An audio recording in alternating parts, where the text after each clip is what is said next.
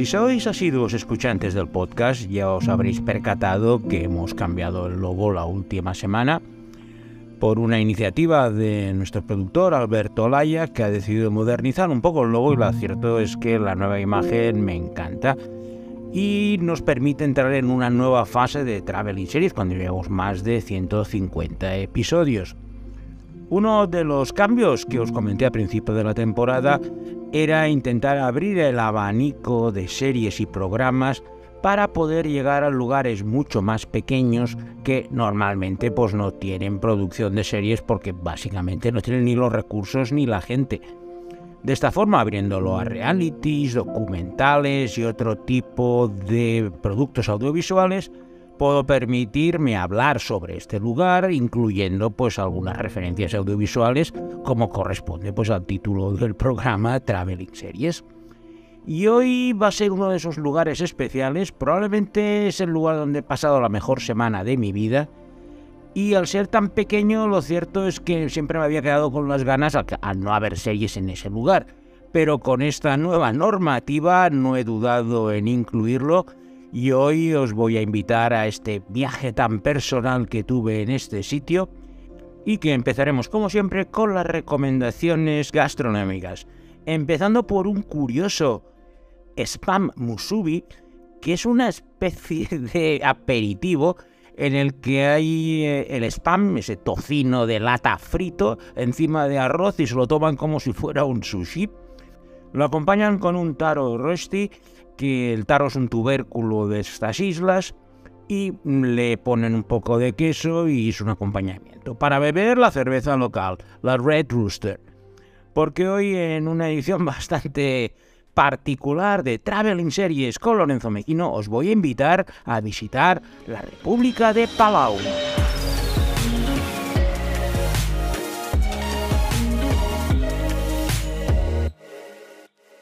Palau es uno de los países independientes más pequeños del mundo. Apenas tiene 18.000 habitantes, tiene un sitio de las Naciones Unidas y su superficie es de 460 kilómetros, un poco como la de Andorra, pero dividido en 320 islas. Es un lugar que fue español durante casi todo el siglo XIX, dependiendo de las Filipinas, pero en la debacle posterior a la guerra de Cuba, pues no se nos ocurrió otra cosa que vender las islas Palau y otras islas como las Carolinas a Alemania.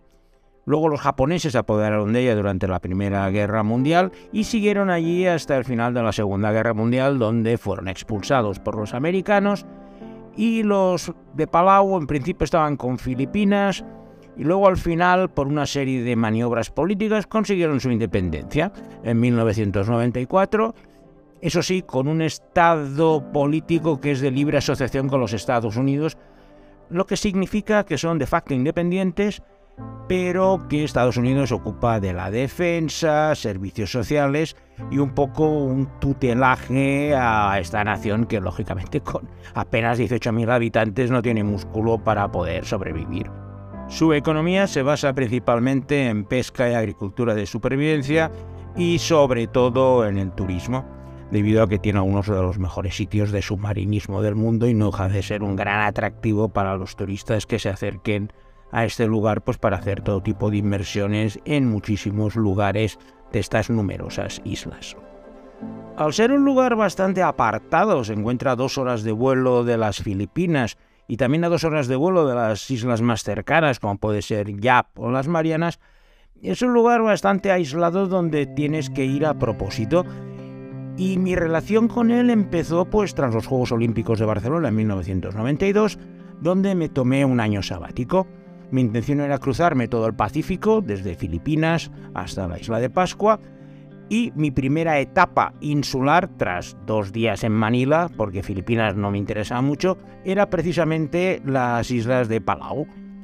Mi intención era conseguir el título de submarinismo, que es un curso que se hace durante una semana, te dan un carnet como el carnet de conducir y que te permite hacer inversiones en cualquier lugar del mundo porque con el carnet ya demuestras que tienes los conocimientos básicos para poder realizar estas inversiones en cualquier lugar.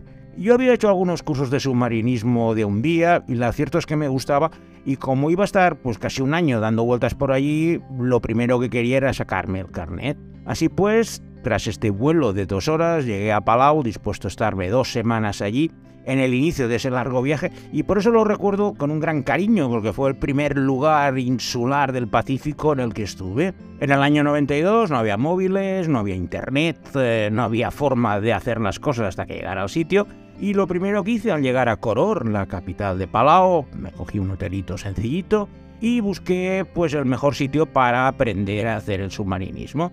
Me recomendaron un lugar, Fish and Fins, donde primero hice el curso introductorio y como vi que el profesor era un tío bastante majo, decidí apuntarme. Era una época en octubre que no había mucho trabajo y de hecho fui el único alumno que tuve durante toda la semana. Y recuerdo pues a Francis Toribion, que era el personaje que era el propietario y de hecho el único que trabajaba en esta empresa de submarinismo que se llama Fish and Fins, que me acogió casi con un gran cariño, porque claro, al enterarse que de Barcelona, primero nunca había tenido un español ahí en las Islas Palau, y se recordaba del tema de la flecha de Antonio Rebollo, y le caí simpático desde el principio, y gracias a él estuve pues 10 días recorriendo con el barco todas las islas, haciendo pues submarinismo en lugares que ya os iré comentando.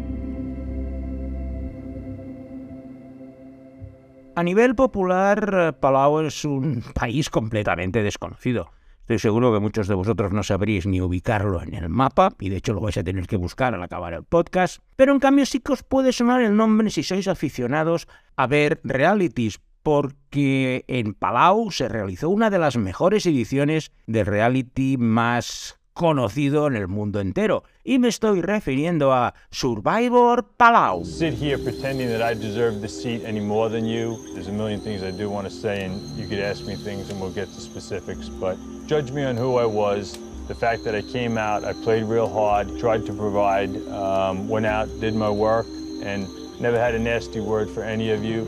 Survivor es un formato estadounidense que en España se ha reciclado como supervivientes y que seguro que sabéis la mecánica. Es enviar a un grupo de personas desconocidos a un lugar remoto y aislado y allí pues se tienen que buscar la vida. Van haciendo diferentes pruebas eliminatorias donde entre ellos van votando quién tiene que salir, tienen que formar alianzas, traiciones y todo ello pues en lugares paradisíacos. En Palau fueron en la décima edición y fue una de las más celebradas. mucha gente desconocía esos paisajes y lo cierto es que lo he estado, no miro realities, pero en este caso lo he estado viendo un poco para recordar los paisajes antes de hacer el podcast y la elección de los lugares donde hicieron las diferentes pruebas y donde llevaron a los concursantes fue realmente excepcional y convirtió a Palau en un lugar muy famoso y de hecho los fans del programa siempre recuerdan la edición de Palau de Survivor como una de las mejores de la historia, ya llevan casi 50.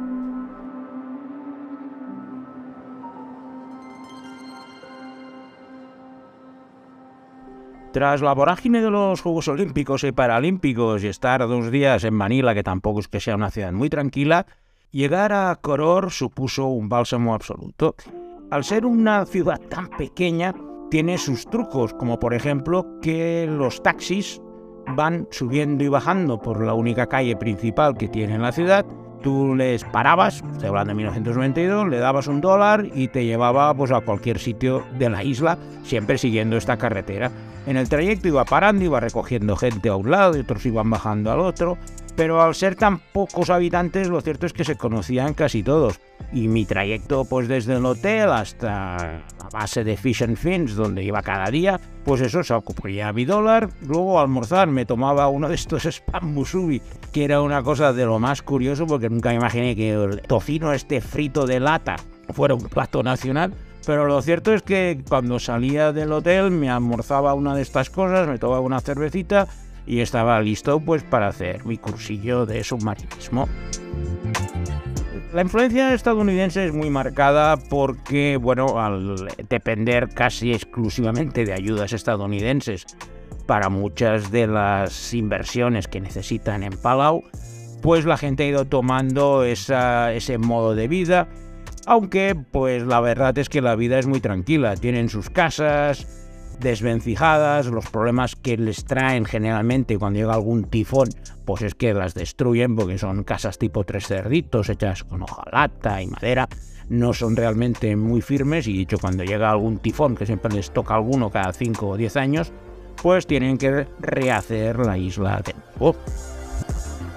Mi día a día en Palau fue de lo más sencillo. Llegaba, cogía el taxi por la mañana, me iba al embarcadero y de allí, pues con Francis Toribio, pues nos íbamos a los diferentes lugares para hacer eh, el submarinismo.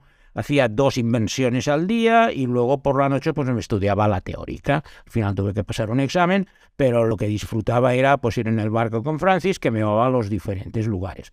Entre ellos los, los más destacables son las denominadas Rock Islands, que son un grupo de unas 120 islas deshabitadas, que son patrimonio mundial de la UNESCO, y que tienen una de estas formas donde los árboles llegan exactamente al nivel del mar. No puedes entrar en ellas ni bajar, pero en el fondo marino esa capacidad de las raíces ha creado una vida increíble. Y cada vez que hacía una inmersión, pues veía tiburones, rayas, de todos los animales que allí estaban pues viviendo tranquilamente no tenían grandes predadores humanos, la pesca está prohibida en estas Rock Islands, y lo cierto es que cada inmersión era una verdadera maravilla. Y no tenía que bajar muy profundo. A 20, 30 metros, lo cierto es que el nivel de vida submarina era impresionante. Y esta vida submarina y estas Rock Islands son el lugar donde se rodó una serie coreana y que tiene como título La leyenda del mar azul, Legend of the Blue Sea. 안 보고 싶을 때 사람을 쳐? 어디서 눈을 동그랗게 치켜뜨고 나 여자라고 봐주고 그러는 사람 아니거든? 아,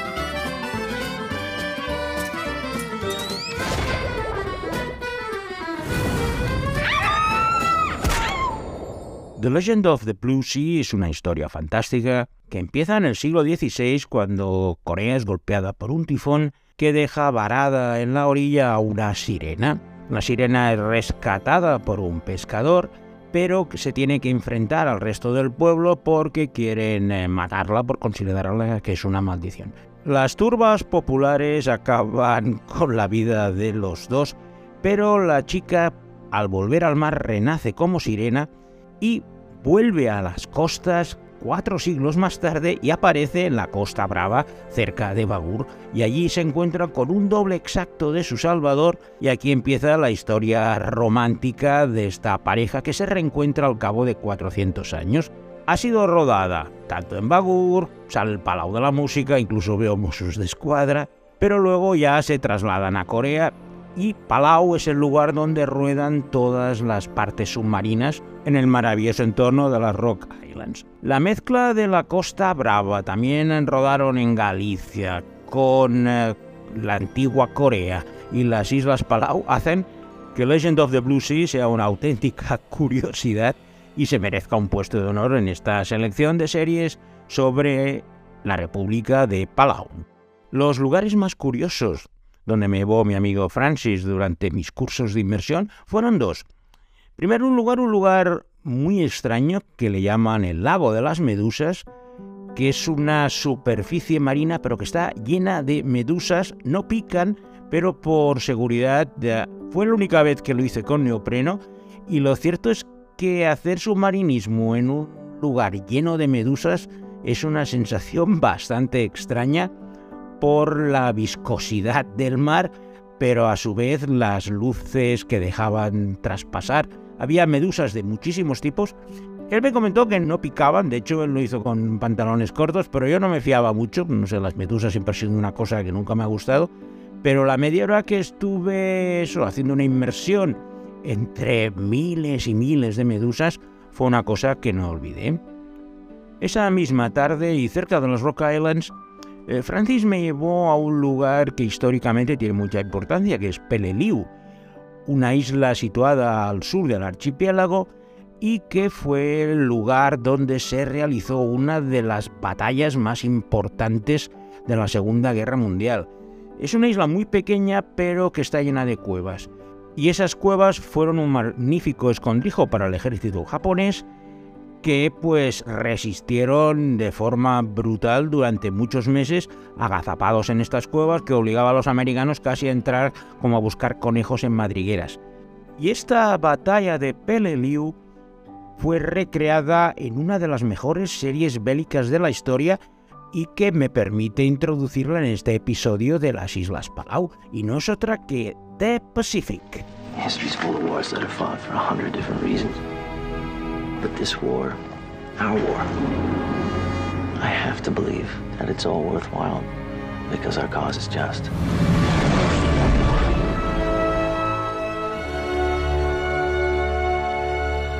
The Pacific es la historia de una compañía de marines que se pasó toda la Segunda Guerra Mundial saltando de isla en isla, peleando con los japoneses en muchísimos lugares pequeños y muy complicados.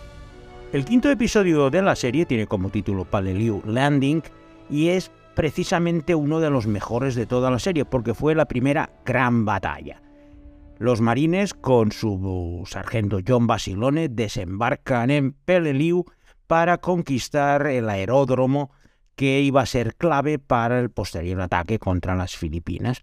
Pero como ya os he explicado, las circunstancias de la isla llena de cuevas lo hacían muy complicado y el resultado fue una hora realmente espectacular con algunas de las mejores escenas bélicas que he visto y que en mi caso además me sorprendió muchísimo porque yo había estado en Palau el año 92 y The Pacific es de principios de este siglo, por lo que al empezar a ver el capítulo de Penelio me vinieron todos los recuerdos de mi visita a estas cuevas y todo lo que pude ver personalmente. Y aparte el episodio es realmente espectacular.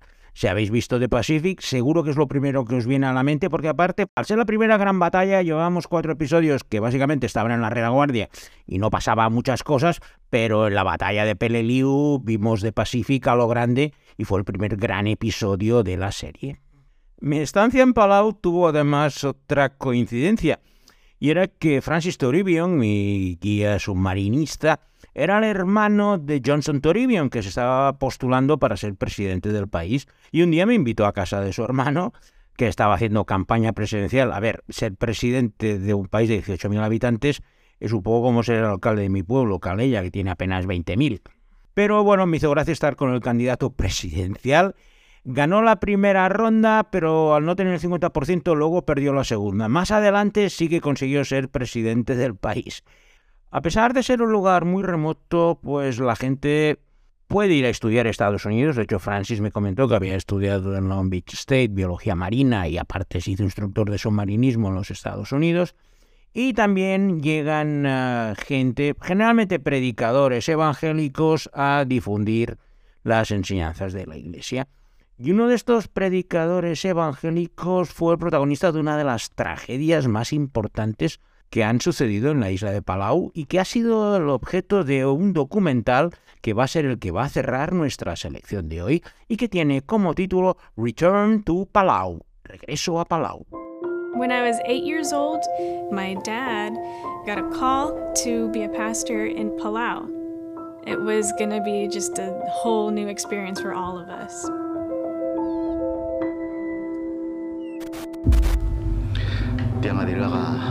Tiang adila ka bomesarek sira blur belaweng aberredel aktabudel tletelel namkat mokla. I said, It is impossible. No, it's not possible. I just stood there, tears coming down, and I said, God, forgive us. Regreso a Palau es un documental que narra el regreso de Melissa Gibson a las islas de Palau 18 años después de que sus dos padres y su hermano mayor fueran brutalmente asesinados por una persona enajenada en su casa.